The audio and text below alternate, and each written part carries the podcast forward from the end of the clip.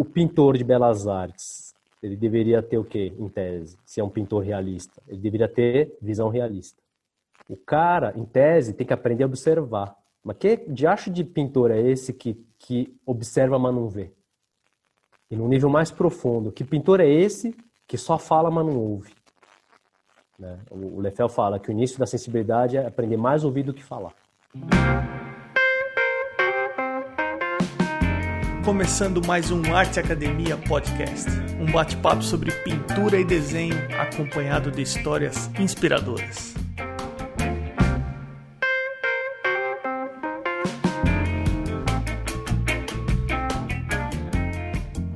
E como vão as coisas? Tudo bem por aí?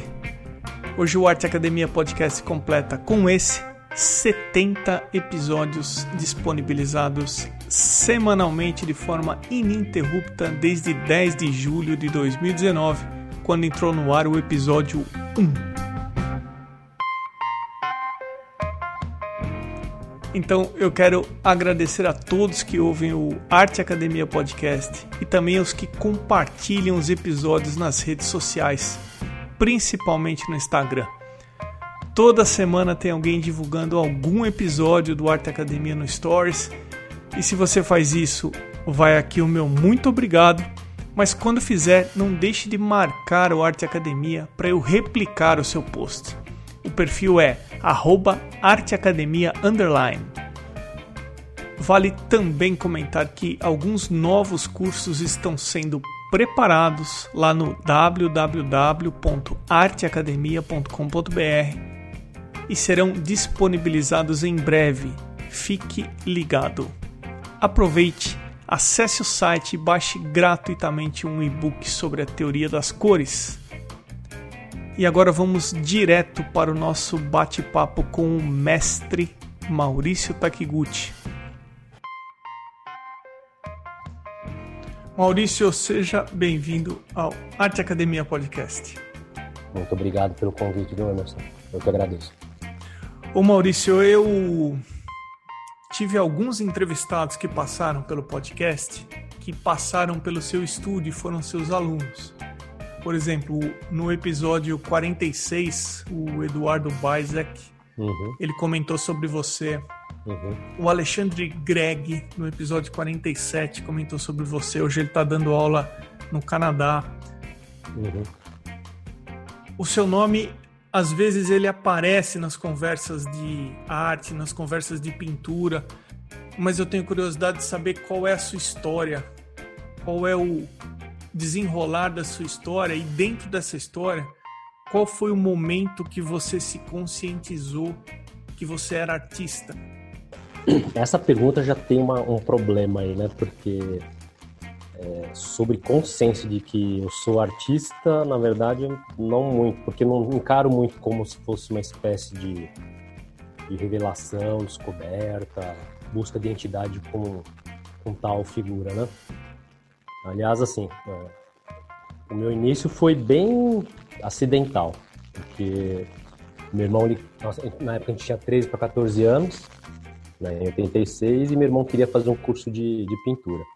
Mas como eu gostava só de fazer desenho de memória, né, animais, super-heróis, etc., aí eu não queria ir, de jeito nenhum. Né, então, é, acabei acompanhando né, meu, meu irmão gêmeo, e no final acabou que ficamos lá uns sete anos no, no ateliê do, do mestre Pedro Álzaga, né? E por fim ele acabou seguindo a carreira de arquitetura e eu fiquei. Né? Então, não diria que é, tornar consciência ou ainda escolher o caminho do artista, sabe? Acho que tem mais a ver como um caminho mais de escolha, no nível consciente ou mais ou menos consciente, e, e mais a ver com construção, né? É, um caminho mais de escolha, escolha e de construção. Né? E conforme você vai tomando uma série de, de decisões, isso vai se desdobrando ao longo do tempo, as coisas vão tomando certos rumos, né? Acho que tem muito mais a ver com essa é, escolha, até diria intuitiva sobre as coisas, né? Porque o normal, mas eu concordo com você no sentido de que é normal hoje em dia as pessoas é, buscarem o, caminho artístico, nem sei se caminho artístico, né? Na verdade, nem sei se é caminho artístico. Busca identidade primeiro, é, enaltecendo a figura do artista, né? Como modo de diferenciação social, né? Então ele projeta essa imagem né, de artista, né, que tem uma certa aura do ponto de vista social e com isso ele consegue distinção. Né? É, então acho que às vezes até o que move primeiramente seja isso, entendeu? É também porque muitas vezes o pessoal gosta de desenhar né, e acaba tendo uma resposta mais favorável para aquilo que ele deseja dentro desse campo, né? Então, para mim, nunca pensei muito isso. Para falar a verdade, no começo eu até não queria trabalhar com pintura porque eu achava até que isso ia destruir uma coisa que para mim que era sagrada, né? Eu tinha como hobby e se eu fosse transformar em trabalho, eu acho que ia acabar é, perdendo um pouco esse poder meio místico tal, né? Traduzindo, na época eu não sabia que era isso. Hoje eu percebo que tinha esse caráter sagrado, né? Mas a partir do momento que você tem que é, pagar as contas tal, né? e aí eu fiz ciências sociais como, como faculdade, aí eu percebi o seguinte, que como sociólogo, cientista social, eu seria muito medíocre, né? E aí eu falei, bom, acho que na pintura eu posso é, administrar melhor uma carreira tal, né? Mas é, no final foi por, assim, pelas circunstâncias que te obrigam a fazer escolha. Então, também tem isso, né? Quer dizer, não é só que você escolhe. Né? Às vezes na vida você é obrigado a fazer escolha. Né? E aí eu percebi que talvez fosse a única coisa que eu gostaria de fazer, né?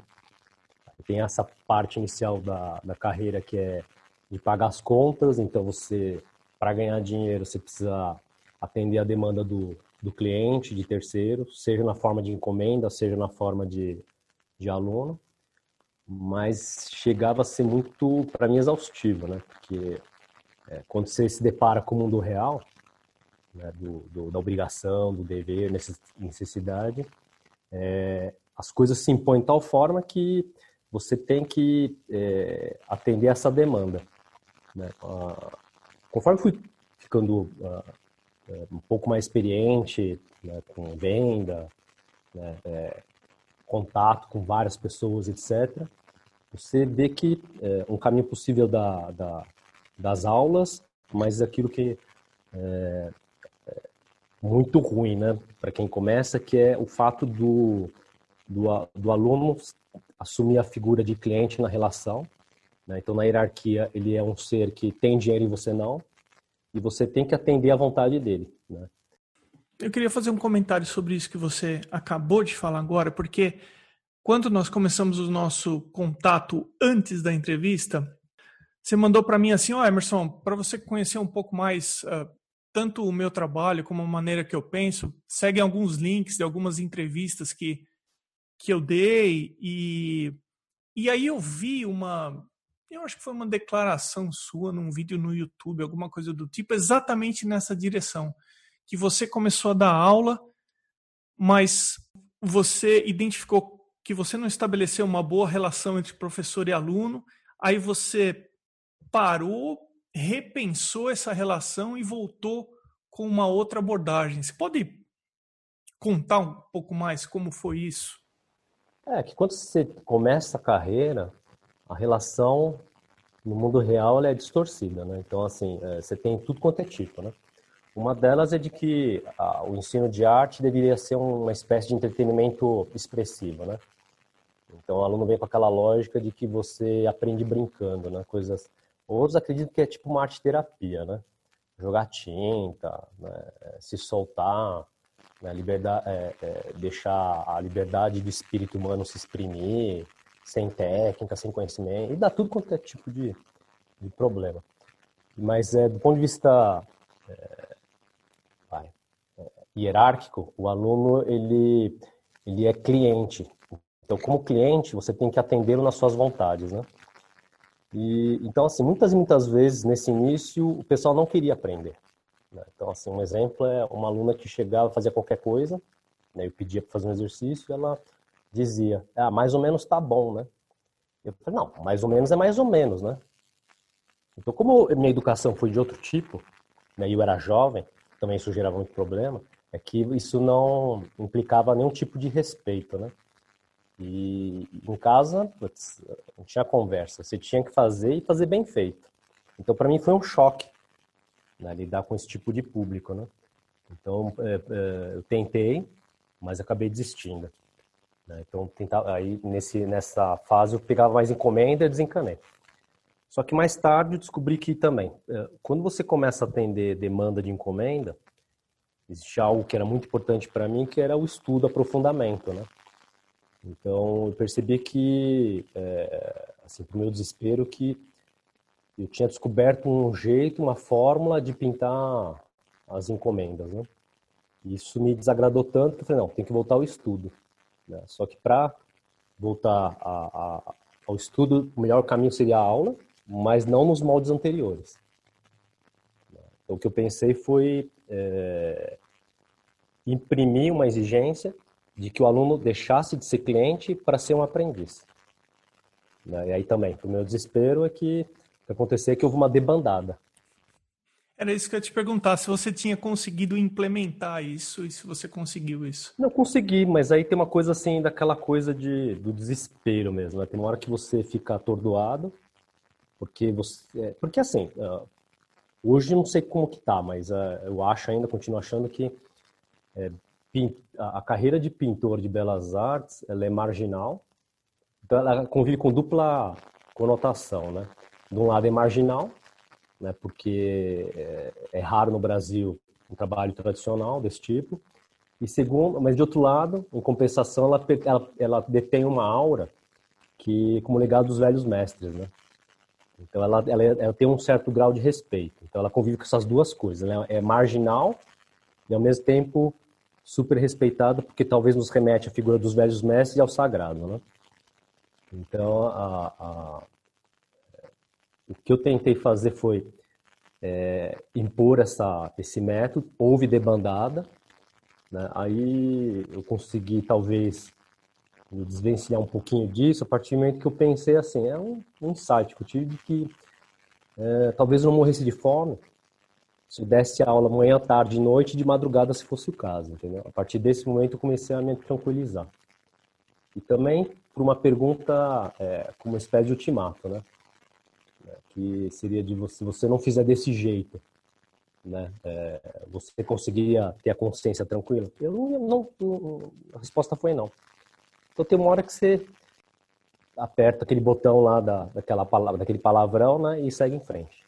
Mas uh, é, e aí tem uma coisa que começa a se operar de maneira misteriosa, que é interessante, é que você começa, por outro lado, demanda muito tempo, né? mas começa a acontecer de você começar a aglutinar pessoas interessadas. Aliás, esse foi o raciocínio que eu lembro, né? Que eu pensei, putz, não é possível que na cidade inteira de São Paulo não haja 10 pessoas sérias interessadas em aprender. Então, isso que me é, tem uma certa tranquilidade para continuar. Né? E ao longo do tempo as coisas começaram a, a, a engrenar. Mas demorou. Pode botar aí uns 10 anos nessa história eu, eu já ouço sobre você faz muito tempo. Eu não conhecia você é, de conversar com você, mas a imagem que eu tenho de você é de seriedade mesmo. É de alguém extremamente é, sério naquilo que se propôs a fazer. Acho que sim, porque meu, é, tem uma coisa interessante que meu pai. É, são certos slogans que ele tinha mas acho que de certa forma você vai incorporando, né? Por exemplo, ele falava que o valor do trabalho está no capricho. Né? Então tem uma, uma coisa da criação talvez nipônica ou do pessoal mais antigo, que é aquela exigência de você ter um lugar ao sol. Né? Aí minha mãe, por exemplo, falava, olha, você tem que tirar 10. Né? Então, o 8 tá bom, 9 tá melhor ainda, 7 tá bem mais ou menos, entendeu? Então você tinha que. E se você tirasse daquela educação antiga mesmo, né? Se tirasse 10 não faz mais do que obrigação, né? Então você se acostuma com outra pegada, né? Então você acha ruim na, naquela época, né? Mas hoje em dia eu acho que esse grau de exigência ele é super importante para quem quer se dedicar, né? Tô lembrando uma passagem que eu tive com um workshop em 2009 com o Silva, né? Que também, você percebe que as pessoas que buscam a, a exigência, né, no mais alto grau de rigor, tendem a pensar assim, olha, o mundo está cheio de pintor. Né? Se você quer ser mais um deles, faz o que você bem quiser. Né? Mas o importante é você tentar implementar algo que faça a diferença. Né? Então, não é que. Hoje em dia, assim, eu, eu, é engraçado. Eu, eu acho que eu tenho isso como valor, algo que dá sentido às minhas ações, mas não, hoje em dia eu não penso em fazer diferença no mundo, não. Tá? Eu acho que isso aí é muita pretensão, pelo menos da minha parte. Né? Não, não pretendo fazer diferença alguma no mundo, eu só pretendo seguir o meu caminho da melhor maneira possível. Outra coisa que eu li em uma entrevista que você deu, você comentou que no seu estúdio você procura, junto com os alunos, praticar a visão, praticar o compromisso com a incerteza e também uma visão voltada para excelência, que é mais ou menos o que a gente está conversando agora. Como que a gente pode enxergar melhor aquilo que está à nossa frente? Então, eu é, andei pensando assim sobre a sobre essa questão né, da, da, postura né, e na verdade diz respeito ao que a, a, correlação entre esquemas mentais e o viés da ação, né? Então, é, mais intuitivo ou mais racional, né? Então, pensando, estou pensando assim de maneira bem sucinta e simplista quatro categorias, tá? A primeira é aquela do, da, daquele indivíduo que tem muita dificuldade e, faz, e cria aquele desenho rudimentar, rústico, simbólico, estereotipado, né? Que seria representado por uma, por exemplo, é, figura composta por palitinho. Tá? Então esse é um nível mais elementar que até a Beth Edwards chama de desenho é, simbólico racional, né? Então é, a ação é do tipo racional, né? E não intuitivo. A segunda categoria seria do desenho feito de memória, né? um esquema muito usado na, na, na, ilustração também, que é você compor a figura a partir de objetos sólidos, né? esfera, cilindro, cubo, né? e tem a forma, forma e proporção pré-determinadas, pré-concebidas. Né? Então, exemplo desse esquema seria Loomis, Bernie Hogarth, eh, Bridgman e Vilpo. Né? Ah, então, ele é muito bom para o sistema de desenho de memória, mas quando usado, quando usado no sistema de observação fica um pouco estranho, porque você, é, você tenta enquadrar aquilo que você vê dentro dos esquemas pré-montados, né, pré-moldados. Né? Eu só fui me dar conta disso porque lá em 2008, mais ou menos, eu estava começando a dar muita aula para ilustrador, né? E aí aconteceu de, de a gente chamar uma senhora de 60 e poucos anos, baixinha, gordinha, né? E de repente o pessoal que é, era da ilustração, que tinha um pé em Bernie Hogarth, fez um homem musculoso, magro, só que com cabelo Chanel e seio. Né? Então nessa hora falei, putz, é, você não tá... aí eu comentei com ele, mas você não está representando o que você está vendo, né? né? A partir daí que eu comecei a perceber que as pessoas é, encaixavam o mundo visível dentro desses esquemas pré-moldados, né? como uma espécie de, de avatar. Né? Por isso que quando você aplica no sistema de observação fica estranho. A terceira categoria seria do desenho mais na linha de Charles Bard, né? É o sistema de observação, em que você mede é, proporção, ângulo da forma, né, traço eixo. Então, é um sistema que o Harold Speed chama de, é, qualifica né, como tendo precisão mecânica, né, mas que carece de sensibilidade. Então, ele é muito bom para adestrar a percepção, mas falta alguma coisa. Né? Ele é muito literal. Né? E, do ponto de vista é, intuitivo, ele estaria a serviço da, da razão, da medição. Então, acho que tem muito mais a ver com uma formação voltada para o desempenho e capacidade de representar de maneira fidedigna. Né? Então, teria agora a quarta categoria, que seria de. É, é essa que, na verdade, nega todas as outras opções anteriores. Tá? Então, seria um tipo de ordenamento mental, é, mais com lastro conceitual técnico, mas que procura é, imprimir valor e sentido às ações. Né? Então, por exemplo, é, quando eu fiz o workshop com o Silma, ele falava que o desenho era o registro é, emocional da relação que se estabelece com o modelo. Né? Uh, Rodin encara o desenho, assim como a arte em geral, como forma de contemplação. Então, existe uma mudança muito radical, né? Porque observação, é, nessa, nas, nas duas, da segunda e do terceiro, da segunda e terceira categorias, seria de você ou enquadrar né, no mundo finito, fechadinho, né, tendo controle, etc.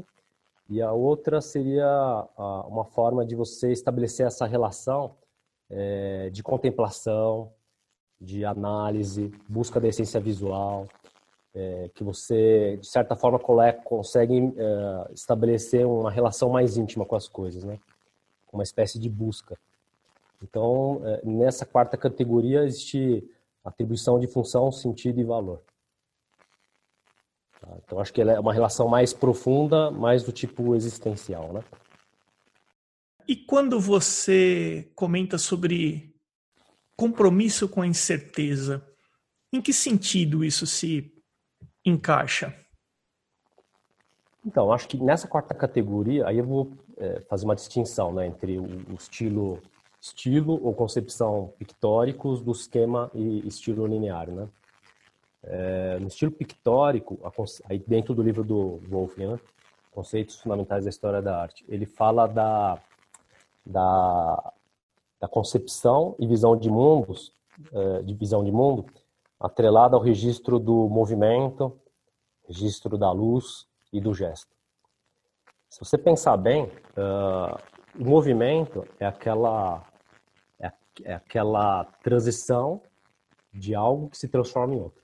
Então, é, quando você captura o movimento no pictórico, né, caracterizado pelo, pela escola barroca, você é, captura a mudança de uma coisa visual a outra, né? Pode ser também mudança da cor, de valor, etc. Então, a, o que você registra aí no caso é o transitório, o movimento, o efêmero, a passagem. Né? Uh, quando você fala do, do registro da luz, né, em oposição, no caso, ao linear, que seria o, o registro do, da, da forma sólida com nitidez, você está falando, tratando de algo intangível. Né? Então, quando você tenta registrar a luz nas coisas, você tenta capturar essa coisa intangível, impalpável, indizível. Então, só, só por isso, ao tentar registrar, ao invés de você tentar definir com linha, forma, coisas é, que o, uh, uh, Harry Speed fala de sistema tátil, inclusive, que você consegue tatear com os olhos. A partir do que você tenta operar uma outra forma de visão e concepção, você tem que necessariamente incluir a incerteza. Né? Aí tem um livro chamado Davi Delacroix, ele falava que a linha, existia uma grande oposição em trabalho de linha e de massa, né? né? entre Davi e Delacroix. Uh, então, um era defensor do uso da linha, como esse elemento por excelência da razão, estabelece ordem, previsibilidade, né? o predomínio da, da a superioridade da, em oposição à paixão ou à intuição.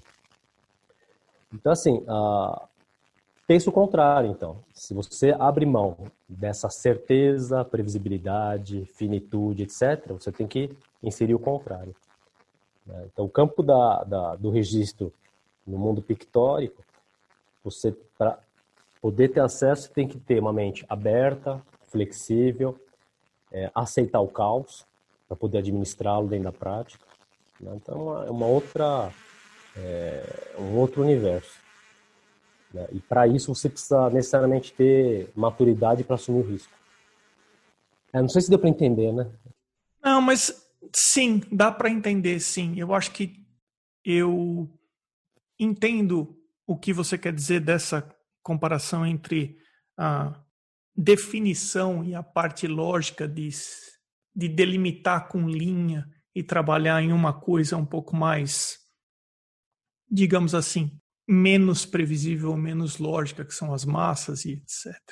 Eu queria ouvir de você também o que você considera que existe diferença entre buscar excelência comparado com perfeccionismo.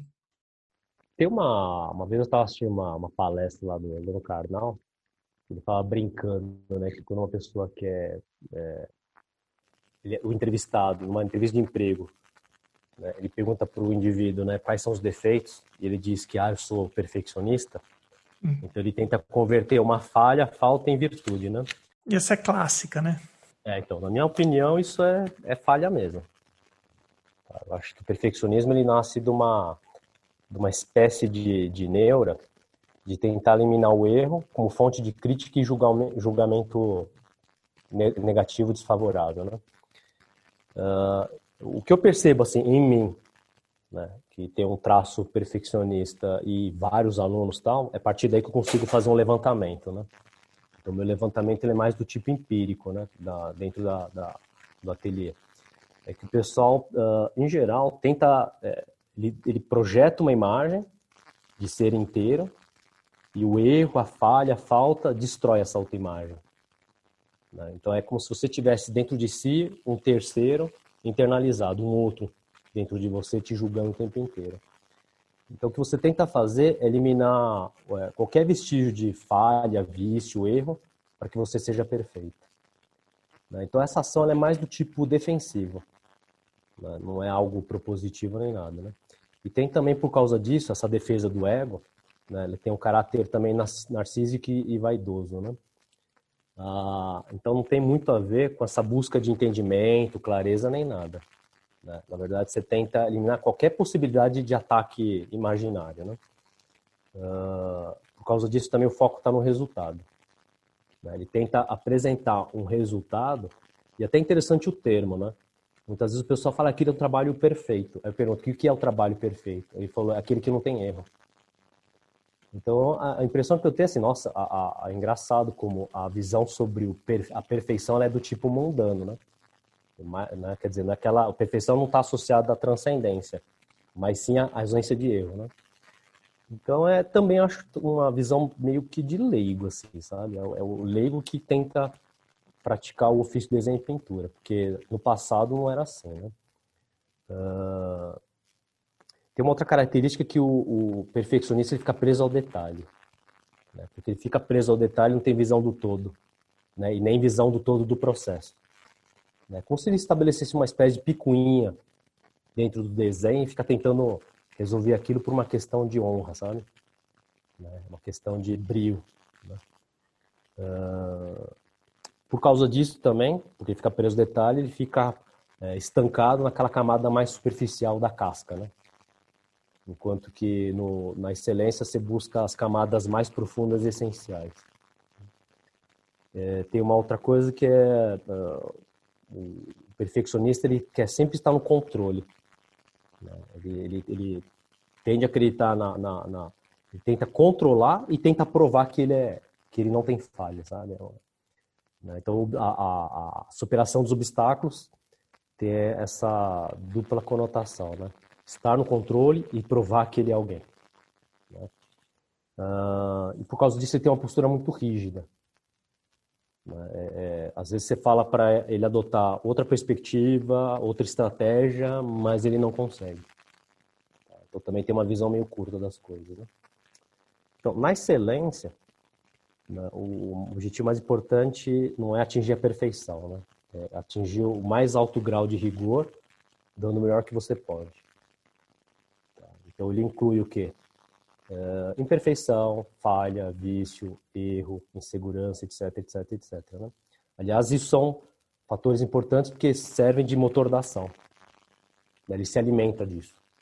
Tá? Então ele tem que conviver com fracasso, uh, com a, uh, essa ideia de que ele é falível. Então ele tem que se adaptar, né? Então a, a flexibilidade também é necessária. Enquanto existe a rigidez, numa maneira uh, perfeccionista, você tem que ser flexível, mas ao mesmo tempo rigoroso. Isso é uma outra coisa que o pessoal não entende, né? Que uma coisa parece que exclui a outra. Não, na verdade você tem que ter flexibilidade, capacidade de se adaptar ao contexto, flexibilidade de ir e voltar no, no processo prático e no mais alto grau de rigor, ou seja, no mais alto grau de exigência, a partir de critérios. Então são e essas ideias meio que antagônicas, aparentemente antagônicas, não são. Né? Como é muito complicado e complexo, a, a, necessariamente na excelência você tem que buscar o entendimento, né? não buscar o bem-estar como no perfeccionismo. Né? Então você tem que aprender a passar mal na excelência. Uh, no, né, no, no, na excelência, Você tem que buscar fundamentalmente a, a, o entendimento e clareza. Né? Porque se no perfeccionismo você busca eliminar o erro e ficar na camada mais externa, na, na excelência você tem que buscar a visão, entendimento e profundidade. Então, para isso, tem que mudar a postura diante das coisas e da vida, né? Então, assim, é, enquanto o perfeccionismo tem essa espécie de picuinha, de querer provar a coisa e tal, no, na excelência tem uma espécie de, de entrega. Tem que abrir mão de si. Então, exige o desprendimento do ego e da vaidade.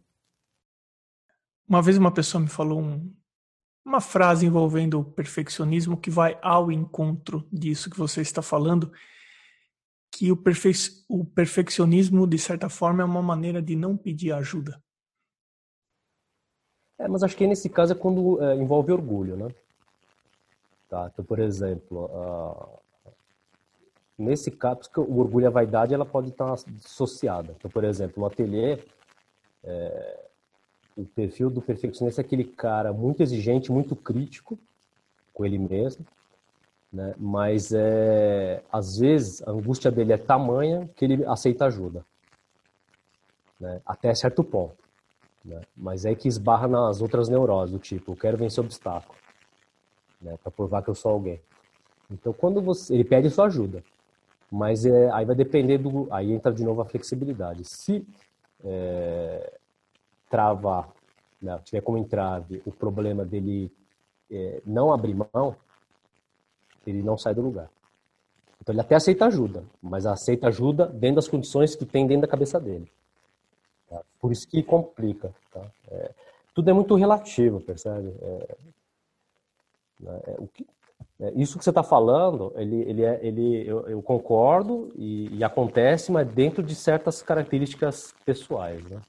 Mas a, o que o exercício também que eu tento praticar sempre é quando você ouve uma determinada asserção, é, pôr à prova, ter isso em mente quando você, por exemplo, dá aula para vários tipos de, de, de indivíduo. Aí tem algo interessante, assim, porque assim, é, é, todo mundo tem vício, falha, imperfeição, limitação, etc.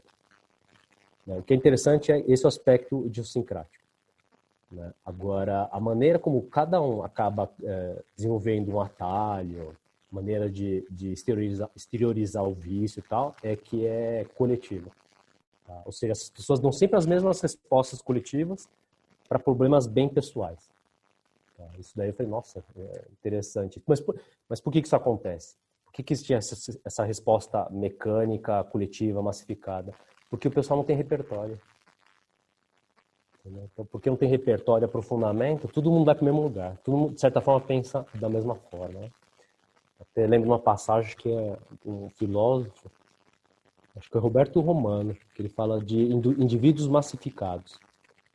Então é interessante como a gente vive numa sociedade é, narcísica, individualista, egóica, hum, é, que tudo busca, tudo, tudo, em que todo mundo busca individualidade, mas são seres massificados, são porta-vozes da grande, da grande massa. Então, é uma coisa meio de, de doido, né? Ah, então, ah, na excelência, o caminho ele é solitário. Esse é um outro, outro aspecto importante. É um caminho solitário, silencioso, individual. Né? Enquanto que você, quando você pega o perfeccionista, o jeito de compor, se comportar dele é coletivo. Tá? Então, de novo, ele é um porta-voz da grande massa. Eu vou te contar duas historinhas. Uma historinha que eu ouvi do chair do programa, do curso que eu fiz aqui, e também o que eu ouvi de um professor, porque eu fui professor assistente aqui durante um ano. Mas primeiro a história do, do coordenador do curso.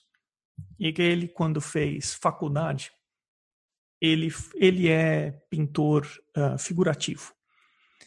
Mas ele fez uma faculdade que não tinha essa abordagem, ele não recebia essa orientação. Ele, segundo ele, a orientação que ele recebia não estava muito alinhada com aquilo que ele gostaria de, a linha que ele gostaria de seguir.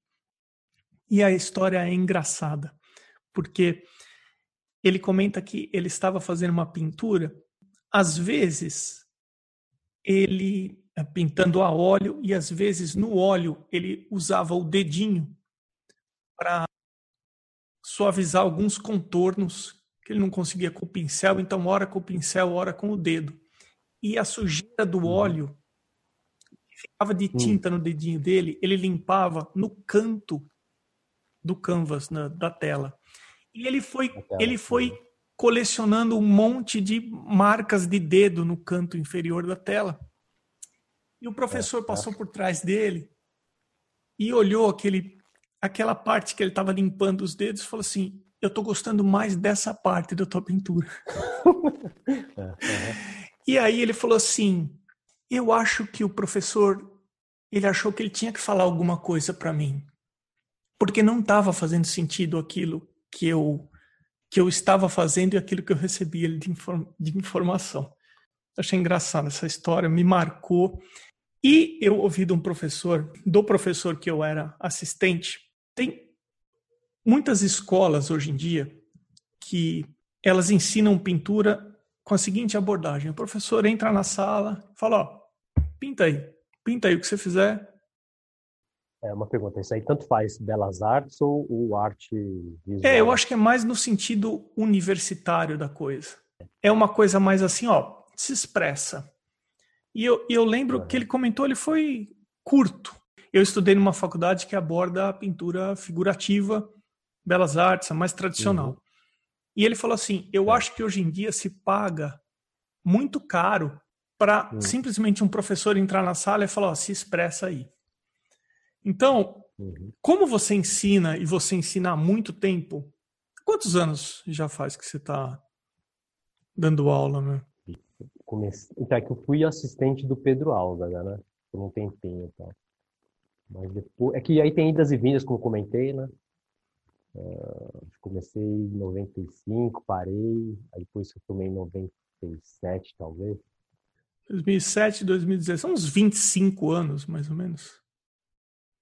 Como que você, como que você vê o ensino da arte? Então, o grande problema, assim, é que o sistema é meio diria céfalo, né? É, então tem é que você tem um problema tanto na escola figurativa tradicional, né? Isso é tema do, do Harold Speed lá no, em 1923, né? Quando ele põe precisão artística a precisão mecânica. Então essa ausência de, de essa ausência de pensamento, sensibilidade, paixão, etc. Né? Então, esse tema é bem antigo. Você tem um problema da, do sistema estritamente mecânico, matemático, viés racional calculado, de um lado, que tenta talvez estritamente a, a, fidedignidade, a fidelidade, né, que o Lefel, pintor americano, chama de pintura literal, né, a, a, que ele tece muita crítica, né? E e de outro você tem uma, um tipo de arte que o que importa é só o conceito, né? Então, é, é aí pegando o Wolff fala que antigamente a, a, a, legenda ilustrava a obra, hoje em dia é a, a obra que ilustra a legenda, né? Então, assim, o grande problema que eu vejo é, é que a, a, questão da premissa, né? a questão do, do, do aspecto do, do princípio e do valor, né? Então, você estabelece a transgressão como é, forma de gerar validação artística. Né? Então, é, é, muito, muito comum, isso, por isso eu passei muito quando, quando mais novo, que o pessoal falava assim, você tem que é, é, deixar de se preocupar com a técnica, ou não ter técnica, ou não ter conhecimento técnico. Porque é como se houvesse é, uma força sobrenatural né, de espírito humano evocado numa situação de ausência de conhecimento. Né? Então, só que se você pegar a, a própria definição de, de, técnica do espírito, vai falar, olha, é, técnica é instrumento de expressão. Se técnica é instrumento de expressão, né, é, ah, desculpa, outra coisa que o pessoal comentava muito é que a técnica travava a liberdade de espírito criativo ah, do humano. Já ouvi muito isso também. Então, aí é a questão de você raciocinar, né? Então, se você, se a, a, a técnica, instrumento de expressão, é uma ferramenta, então como é que você pode ser obstaculizado por uma ferramenta? Tá? Então, você ser objeto de um objeto como que é uma ferramenta, né? Então, assim, é uma coisa meio esquizofrênica, né? Então, você falar que, ah, sabe o que é? é que o martelo me oprime. Ele, me, ele restringe minha capacidade de me expressar. Olha, sinto muito. Né, você ser objeto, você, você ser objeto de um sujeito que é um objeto. Né? Então, às vezes parece que assim, o pessoal não raciocina muito, né? né? Então, assim, isso aí tem a ver com outra coisa. Eu diria que tem um caráter até do tipo emocional, né? Ou seja, a estrutura emocional do indivíduo é, não consegue lidar com a, o fato de não conseguir dominar a ferramenta. Tá? Então, assim, ele se sente oprimido, né, ressentido por não dominar um instrumento, que é difícil mesmo. Mas esse é, é, o grande peso das belas artes, por exemplo, entendeu? É você tem que dominar... Ah, uh, essa é uma frase do Lampere, que ele, ele diz que você tem que dominar as habilidades do seu ofício dentro da lógica da excelência. Então, dentro excelência... Ah, Harry também fala isso. Dizer, dentro da excelência, você tem que necessariamente dominar as habilidades do ofício. Então, o nível de exigência dentro das belas artes é muito alto. O único problema hoje é que você carece de pensamento, de contemplação, sensibilidade. Né? Então, esse é o aspecto hoje que falta, foi desconstruído, né? mas é, é, praticamente foi perdido. Então, esse aspecto da, do pensamento, da sensibilidade, foi jogado no lixo. Então, por isso que eu tenho que fazer um trabalho arqueológico e recuperar, né? Agora, do outro, você tem a ideia de que é só o conceito. Então, a gente vive num mundo binário. Ou você tem pensamento, desculpa, você tem, é, vamos chamar de pensamento, vai, conceito e pensamento, mas meio complicado, porque em tese você deveria direcionar o pensamento ao real, né? Deveria ter um vínculo com o real, uma conexão para tentar entender a realidade. Senão fica um pensamento nele mesmo, né? Uh, o pessoal chama de conceito ou você tem uma, uma ferramenta sem qualquer tipo de vínculo também com real e pensamento ou contemplação. Então, percebe? A gente está num buraco, né? Que eu chamo de limbo. Né? Então, uh, o estilo pictórico hoje em dia também é muito difícil de ser encontrado, elaborado, porque também pertence a esse campo solitário, percebe? Então, é como se você tivesse que adentrar um campo é, desconhecido, que a gente pode até chamar, talvez até definir como uma espécie de limbo mesmo. Tá? Ele, é, ele, é, ele é difícil acesso, você tem que ampliar o nível de sensibilidade. Né? Então, assim, é, você convive, na verdade, com, com dois mundos opostos, ambos acadêmicos. Então, a arte contemporânea virou uma espécie de academia, cheia de regra, formulação, convenção, né? em que a palavra serve de retórica que defende a, a, a arte, e o outro é um campo assim que é, então, é o que eu estou vendo, tá? Ninguém é obrigado a concordar comigo. É, em que o pessoal busca ter uh, domínio da, da fidelidade, mas na direção fotográfica, mas que não tem concepção ou busca. Né? Então, o que eu percebo assim é que, olhando os velhos mestres, é que eles tinham uma busca do tipo interno. Tinham questões existenciais técnicas, conceituais, temáticas, e, e tudo isso formava um, um, todo complexo, de múltiplas dimensões e, e, significados, né? Aí, como o pessoal tem essa formação é, mecânica, eles tentam fazer uma coisa fotográfica com algum tipo de sacadinha, entendeu? É, sei lá, uma cor diferente, uma distorção diferente, né? Mas isso para o gosto do mercado, percebe? É o mercado... Então, assim, acho que dentro do senso comum, o consumidor pensa, nossa, ele consegue aliar o melhor do moderno com o tradicional, sabe? Então cria-se um grande estereótipo a ser consumido, né? Maurício, eu tenho curiosidade de saber quais são suas referências, uh, os pintores, os mestres que você ora se espelha, ou que você gosta de estudar, ou que você acompanha mais de perto. Então, assim, depois que eu fiz aula com, fiz aula com o Pedro Álvaro, fiz um tempo com o Gilberto Geraldo, fiz aula no liceu, mas, assim, o que eu acho que, que, que para mim foi muito, muito decisivo foi quando caiu na minha mão o livro do, do Lefel. Né? Lefel, David Lefel, Schmidt, Kinsler, Silva eu conheci depois, né? Daniel Gwen. Então, para mim, aquilo abriu é, uma clareira no meio da, da, da escuridão, porque quando eu li pela primeira vez que a arte tinha, não era literal, que não se é, restringia a imitação, a mera imitação das coisas, né? que tinha que ter conceito, fiquei muito tempo para tentar descobrir que era de acho de conceito é esse que descreveu Lefel, né? né? Ah, quando no Schmidt fala dos planos de cor, planos de luz, tal, isso de certa forma remete a, a, ao pictórico. Né? Então, ao invés de você tentar delimitar com contorno, medição, que é o jeito que eu aprendi, eu tinha que aprender a esculpir com massa, etc. Né? Daí eu falei, nossa, isso existe. Então, da forma fechada no contorno e volume, a, a, mudança que para mim na época foi bem radical foi de é, buscar os planos de cor e de luz. Né? Aí mais para frente eu tive contato com o Silverman, que aí depois também fiz workshop com ele, que ele falava que a, a pintura é um registro, como eu falei, né, do laço que você cria com, com aquilo que vê, né, que tinha um aspecto emocional e, também sensorial, né. Então isso para mim, tá, então a, a, a, aprofundando a coisa abria cada vez mais, né. Então tem os pintores americanos que serviam de ponte para o pictórico. Eu tive acesso ao livro do Wolfram também, do ponto de vista conceitual teórico, que definiu muito bem né, o que era cada coisa, né, o que implicava termos técnicos, conceituais.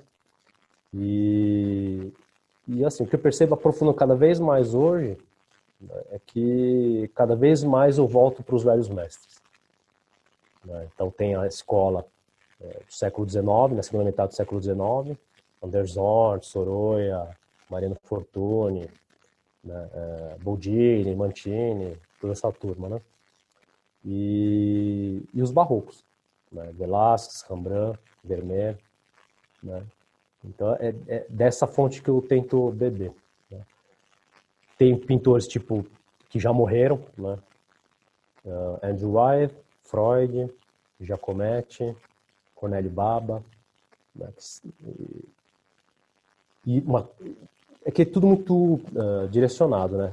É, é muito de, é, depende muito das questões que eu estou estudando, enfrentando. Então, por exemplo, eu estou me remetendo muito ao estudo de shapes, né? Que são formas bidimensionais.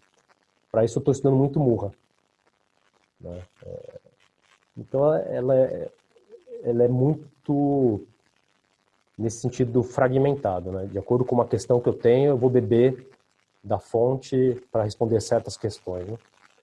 Uh, e também pego emprestado também uh, mestres de outros campos, né? mas não que eu seja ter algum tipo de conhecimento, né? Mas por exemplo, eu tento prestar muita atenção na questão da, da postura, da visão de mundo, né? E é questão de caçar no, no, YouTube. Então tem o Arvo Pärt, tem o Kurt Massur, né? É, às vezes tem um mestre do sushi como o Jiro, né? Tem o Watanabe que é o mestre forjador de katana, então, tento sempre. É, às vezes você tem o Robin McKee, é, que é o guru dos roteiristas tal. Você tem o Bill Evans. Então, eu tento. Tudo que tiver à mão, né, eu tento é, ter acesso para reconstruir, como eu falei, né, essa, essa, essa concepção e essa postura diante da realidade, né, tanto da prática quanto da, da realidade concreta. O Maurício, você falou no começo do nosso bate-papo que você não tinha a pretensão de tentar fazer a diferença no mundo. Mas eu queria saber de você se você tem a noção que você, se não for o principal, é um dos principais nomes da pintura, não só em São Paulo, mas no Brasil, eu queria ouvir qual que é a sua opinião em relação a isso. Como você acha que você hoje está encaixado no cenário dos pintores no Brasil? Tenho a menor ideia. Porque lá atrás, assim, é engraçado. Eu dei uma entrevista para uma ex-aluna, Mazé Leite. Na época eu lembro, assim, acho que talvez uns 15 anos, por aí. Eu falava para ela que eu queria, meu grande meta era, era, de um lado, satisfazer minha curiosidade, de outro, atingir o nível de mestre, né? Mas eu acho que quando você estabelece uma, uma, uma meta, um objetivo tão gigante como esse, né, aumenta tanto o peso nas costas tal, de responsabilidade, que tem uma hora que é, você vai meio que. Acho que não sei, acho que tem algo também do perfeccionista aí juntando, né? Porque eu, eu me considero mais um perfeccionista convertido, né? Uh, pelo menos no desenho pintura. E todo o resto eu sofro ainda com esse defeito tal. é, eu acho que se torna insuportável né, esse tipo de pressão e exigência, né? E aí, uma maneira de administrar essa exigência foi que eu aprendi com esses maestros, viu? Kurt Masua, é de você estar tá a serviço daquilo que você faz. Tá? E acho que o mestre oriental tem muito disso também. Né? Tem muito do zen, né? De você praticar o desprendimento do ego, da vaidade, da intenção, da ideia, da ideia de perder ganho, do resultado. Então, é, isso é muito presente e também em vários mestres, quando você... Ah, um exemplo né, que está me vendo agora, é do Freud. Ele fala que é, o pintor deve aparecer em sua pintura tanto quanto Deus aparece na natureza. Ou seja, ele cria, mas ninguém nota. Então, conforme você tem uma, uma, uma atenção um pouco mais voltada para essas dimensões sutis e essenciais, você começa a meio que sacar que tem alguma coisa que sempre esteve, na verdade, na sua frente, de maneira subjacente, mas para a qual você não atentava. Então é quando você fala, putz, eu acho que é isso. Ah, e tinha outro também. É, é, é interessante estar falando, né? Você tem a noção da atenção ou do, do, do, lugar que você ocupa tal. Existe uma outra coisa também, que na época que eu dava aula, o pessoal comentava muito, né? Porque eu acho que isso talvez seja a contrapartida também negativa, né? O pessoal, é, quando comentava que era meu aluno, o tanto de pedrada que, que eu levava sem, de pessoas que eu mal conhecia era tão grande que eu ficava surpreso. Vai, né? eu falei, Nossa, quanta gente fala mal de você, né? Que você é autoritário, mente fechada, reacionário, autoritário, uma espécie de seita, tudo e tal, né? Sério? Aí nessa, sério, mas isso é bem comum mesmo. É, mas é tudo quanto é área, tá? É, não é só de belas artes, em outras tantas áreas. Então isso é uma coisa que me chamou muita atenção. Né? Então, é gente da, da, de outras áreas como, sei lá, é, ilustração, né, é, tatuagem, 3D, nossa, hein? E aí, nessa época, eu comecei, fiquei atordoado e muito chateada, porque a partir do momento que você começa a levar muito a sério, principalmente com essa, esse propósito de querer atingir o nível de mestre, então você fala, nossa, é, parece que quanto mais se aprofunda e melhora, mais você leva a pedrada, né? A partir daí que eu, percebi que existia uma, uma espécie de disputa pela. Aí que entra a, a, a, essa ideia da aura, né? Todo mundo queria ter aura para ser artista, né? Eu falei, quer saber? Pode ficar. Aí tem uma, uma passagem no, no vídeo da, da Fernanda Montenegro que fala isso, né? Da diferença entre celebridade e ser ator, né? O ofício de ator. Ela falou, olha, o artista meio que se atrela à ideia de celebridade. Então ela fala assim, qual a dica que você dá para quem quer ser ator, né? Vai fazer outra coisa. É, a partir do momento que você sentir um estado tal de desassossego, perturbação, você está autorizado a voltar. Mas isso, na verdade, remete a Hilke, né? Hilke fala isso.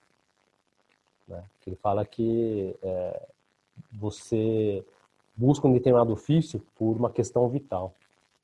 Né? No meu caso, é, não, é, não, seria vital, mas eu diria que é no nível da, da, da sanidade mental. Eu preciso do desenho da pintura tanto para compreender o mundo, é, como também para manter minha, o mínimo de sanidade mental. Então tem uma hora que não. E se, você opera né, essa lógica típica dos velhos mestres, né, que acreditam numa espécie de missão, vocação, de estar a serviço do que faz, então significa que você é menor do que você faz. Nessa história de fazer podcast, eu fui aprendendo a importância de ouvir as pessoas. Com você, eu vou ter ouvido 70 artistas, porque seu episódio vai ser o número 70. Uhum. Dessas 70 pessoas, eu acho que eu conhecia, seja pessoalmente ou de alguma outra forma, talvez três ou quatro. E as sessenta e tantas outras, a partir do momento que a pessoa conecta no Zoom, é que eu vou passar a conhecer a pessoa. isso que você falou sobre o artista buscar holofote e ver o aspecto de celebridade, de você falar sobre repertório, olhando para trás, eu identifico isso assim claramente. E eu não tinha tido nenhum contato com você previamente. E dá para perceber, ouvindo você, a profundidade na, maneira que você se expressa. Pelo menos essa foi a impressão que eu tive aqui. Você se volta para o interno. É, o que você busca é o interno e não o externo. Então, essa foi a imagem que ficou para mim do ouvindo você e do nosso bate-papo de hoje.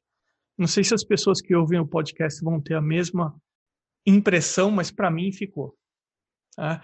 É, você é uma pessoa que olha é, para dentro e o que você, a maneira que você se expressa é algo bastante profundo para mim. Maurício, a gente está chegando no, no final do seu episódio. Tem alguma coisa que eu não te perguntei qual, sobre qualquer assunto que você gostaria de deixar gravado aqui no teu episódio? Não, teria que pensar, mas é, nossa, fiquei tocado pelo que você falou. Obrigado, viu? Tá? É, Imagina, é, é, é, visível isso, é claro, porque o que você comenta e para onde leva sempre o seu raciocínio é sempre para o interno. Então, é, e é, é, claro isso. Né? Então, com, conforme eu falei que eu ouvi 70 e eu olhando para trás todas as pessoas que eu conheci e que tem sido uma experiência para mim é, sensacional de aprendizado, é, nossa, é, é super cristalino essa imagem que eu acabei ficando de você. Você é um cara que olha para dentro de si mesmo. Mas vamos lá, conseguiu pensar em alguma coisa para deixar gravado no teu episódio que você acha que é importante, que você julga que.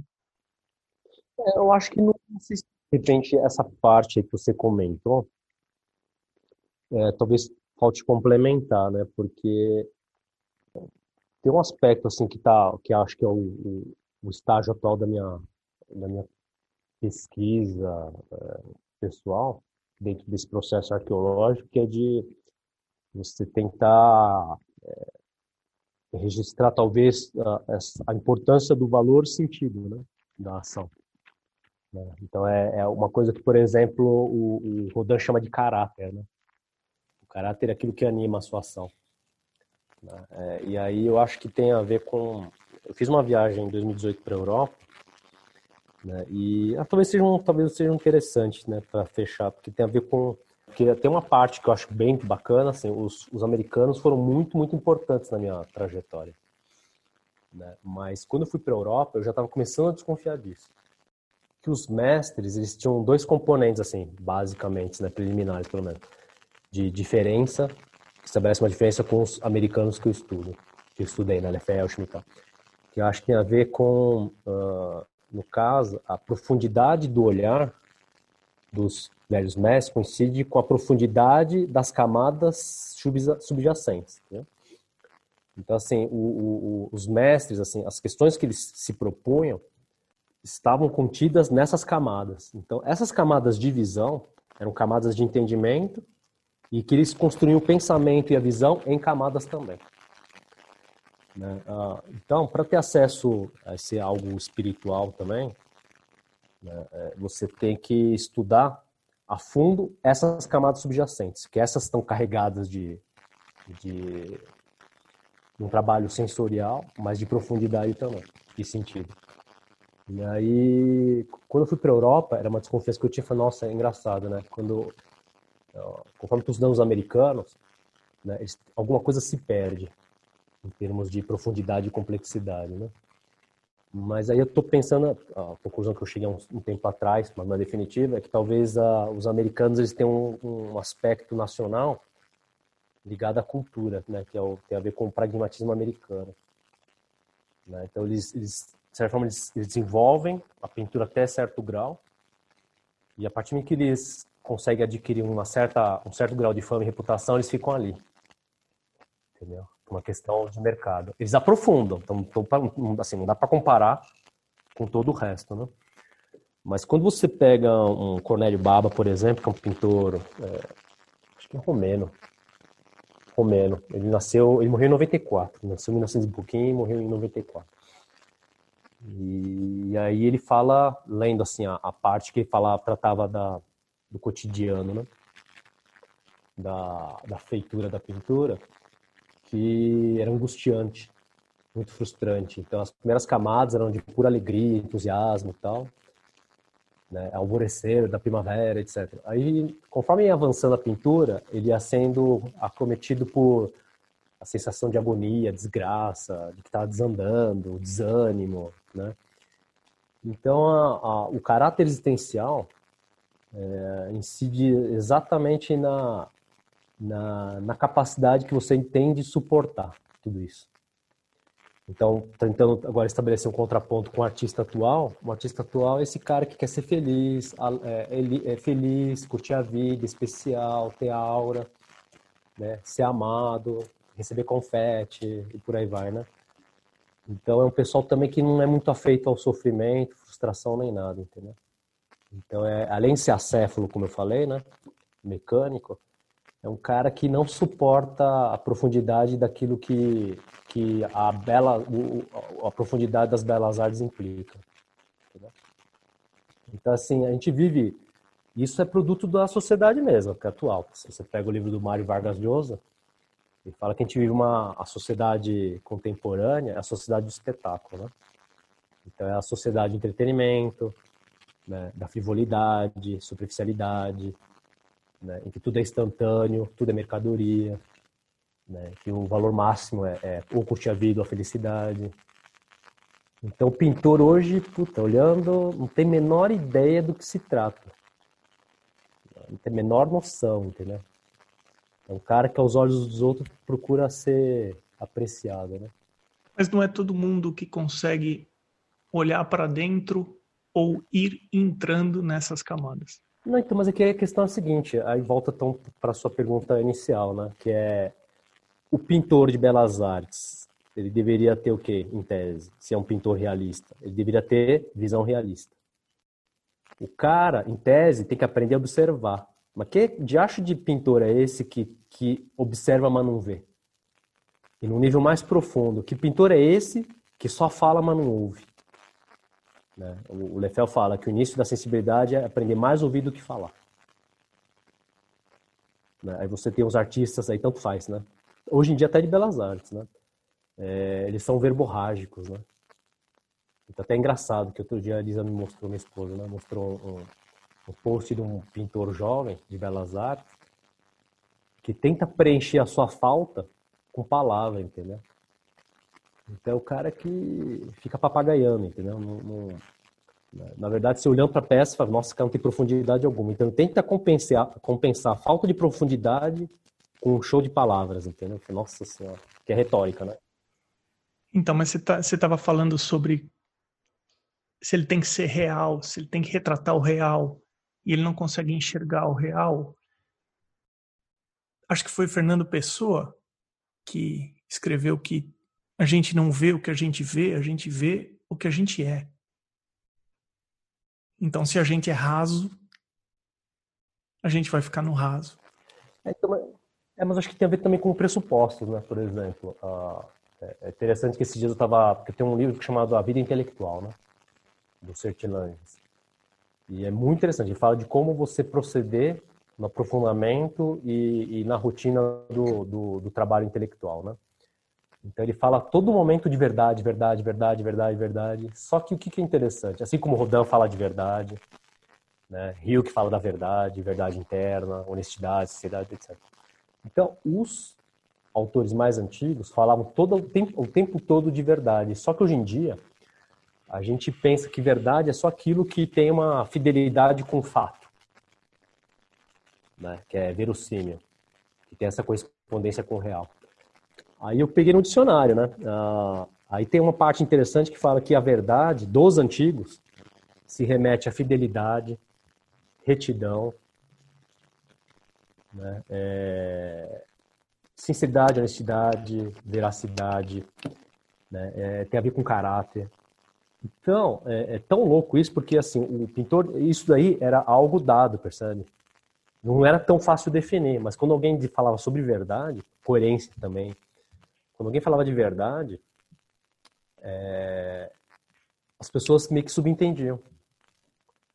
Né? Aí, diante de um mundo relativista como o nosso, em que meias verdades são tidas como verdades absolutas e fechadas, né?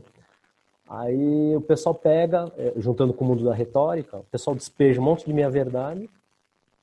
Né? Aí as pessoas têm né? e não tem profundidade suficiente para desconfiar e são levadas pela. Então assim, é, o grande problema é que a minha impressão assim é que o que se perdeu é, é a essência das belas artes mesmo, entendeu? Ou a essência do que é tradicional. Então o pessoal tenta encaixar uma cabeça do, do de um pós-moderno, né? esse ser assim imediatista, narcísico, superficial, com uma cara tradicional. Né? Então falando, nossa, mas não casa, porque não tem a questão do caráter, entendeu? Que o, o Rodin é, faz tanta questão de apontar, sabe? E na época que eu li também, é que a gente fez um grupo de estudo lá em 2014, 15, por aí. Ah, quando falava de caráter, a gente estudou o, o livro dele. A gente falou, mas o que, que ele quer dizer com caráter? Mas o que, que ele quer dizer com verdade? Mas não dá para entender o que ele está falando. Porque isso foi uhum. perdido mesmo. Né? Então, acho que é, precisaria ter um, um, resgate, mas da essência, entendeu? Mas se você falar para um, um, indivíduo qualquer, tem que buscar a essência. Ah, o que, que é isso? O que, que é isso? É, é pintar bem? Porque existe uma espécie de dedução do tipo, se eu represento bem, né? Isso é muito, muito comum. Se eu represento bem, é que eu entendi, inclusive, a essência. Se eu copio o que eu estou vendo, copio bem, é porque eu entendi a sua essência. Então é muito complicado, porque é, por isso que o, o, o processo de, de construção em belas artes passa necessariamente pela desconstrução da cabeça pós-moderna. Porque ele é carregado de preconceito, presunção. Né? Nosso buraco é muito mais embaixo. Então, como esse trabalho é muito. É, trabalho hercúleo, né, gigantesco, assim, não, né, e acho que tem isso também, né, por mais que você faça, né, não é todo mundo que está muito disposto, por exemplo, a, a ter esse trabalho voltado para dentro, né? Eu lembro de um aluno que chegou e falou uma vez assim, né, é uma dessas que me critica, né, ele pegou e falou assim, que essa amiga dele ilustradora, Chegou um dia para ela, falou assim que ela entrou em crise porque ela estava diminuindo a quantidade de likes. E ela estava desesperada porque não sabia mais como fazer para aumentar o número de curtidas. Né? Então, aí você fala assim, é isso. É, é, percebe? Existe uma correspondência mesmo entre o, o ilustrador, qualquer outro escultor, qualquer outro tatuador que quer ser artista, quer confete, quer ser amado pelos outros né? mas que em compensação tem menor noção, quer ter o rótulo de artista, mas não tem menor noção do que da responsabilidade que isso poderia acatar. É muito estranho. Isso é normal, mas para mim isso é estranho. Então, como eu não quero, é, é, talvez responder a tua pergunta anterior, né? Como eu não quero entrar em embate com esse tipo de, de coisa, é que a conclusão é a seguinte, ó, volta para dentro. Né? Não, não, vale muito a pena, percebe? Aí o, o Silma que falou para mim uma vez, né, que, uh, que na década de 60 ele tentou resgatar o movimento realista em Nova York, né? Chegou à conclusão que não vale a pena. Porque o cara do jornal queria notícia, mas o tipo transgressor, de ruptura, etc. Né? Daí ele chegou à conclusão lá atrás que a melhor maneira de você fazer diferença é, é sendo exemplo. Então, assim, é, complica porque, de novo, eu quero ser exemplo? Hoje em dia, não. Tá? Então, que, então a questão é outra. Né? É, o que, que, você pode, talvez, fazer? Eu acho que tem uma, uma, um, uma dimensão mítica, que é de você adentrar um campo desconhecido, cheio de obstáculos, né? você passa por essa experiência, você volta e compartilha com terceiros, para quem quiser ouvir, entendeu? Eu acho que é o máximo que dá para fazer é isso daí. Né? para mim não, não, me interessa muito assim se eu sou referência ou não no Brasil, etc. mim não significa muita coisa. Ah, eu entendo perfeitamente o que você está falando. Esse aí não é o seu objetivo final. Pode ser uma consequência da maneira que você enxerga as coisas, né? da maneira das suas atitudes, das suas ações. Pode ter essa consequência, pode ter uma consequência contrária de, de, de, de resistência em relação ao que você está falando, que é o que você está falando de críticas, tudo, mas não é o seu objetivo principal. O que você está falando é isso. Acho que é o que você falou, né? É uma jornada do tipo interno. Você vivencia essa jornada interna de descobertas, insights cotidianos e você né, acaba retransmitindo, né? Por isso que, na verdade, até estou falando isso com a minha esposa, né, que às vezes é interessante porque esses dias aí um aluno chegou para mim, nossa, que você ensina tal coisa, que é importante e tal, né? Eu falei, puta, que engraçado. Na verdade, eu não, não ensino nada, né? O que eu faço é repasso a informação que a realidade da prática me ensina. Então, na verdade, os grandes mestres para mim são a prática. Além dos mortos, né, o americano, são é, o, o, outro mestre é a prática. Então eu tento ampliar a sensibilidade e escutar o que eu ouço. E aí eu meramente sou um repassador dessa experiência para os outros. Né? Maurício Takiguchi, tá certo falar? Takiguchi é assim mesmo? Takiguchi. Takiguchi. Meu caro, muitíssimo obrigado, viu, de você ter separado um tempo. Eu fico lisonjeado de você ter aceitado participar do podcast. E só tenho a te agradecer. Obrigado. Eu que agradeço. Né? O papo foi bem bacana mesmo. O Arte Academia Podcast conta com uma lista de apoiadores e eles são importantíssimos para que esse projeto continue acontecendo. Eles foram até o arteacademia.com.br, clicaram em podcast, depois em apoie o podcast. Os apoios são a partir de 10 reais mensais considere ser um apoiador também, se você acha que esse podcast vem te apresentando artistas interessantes, por exemplo, como Maurício Takiguchi.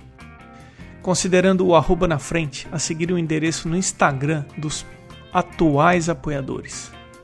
Irmigard Desenha, Pellegrini Ivana, Ana Frevi, Fabiano Araújo Artist, Mônica Mendes Artista, Barbizon Atelier, o Artista Criativo, Sérgio underline Fuentes underline Ilustra, Rogers.artist, Duarte underline Vaz underline, Mário Sérgio Freitas, Amanda underline Novaes underline Arts, Patrícia underline PV, A.casa.a1,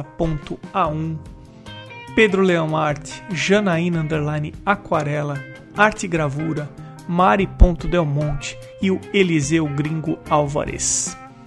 Você pode também ser um apoiador anônimo e eu agradeço aos que optaram por apoiar dessa forma.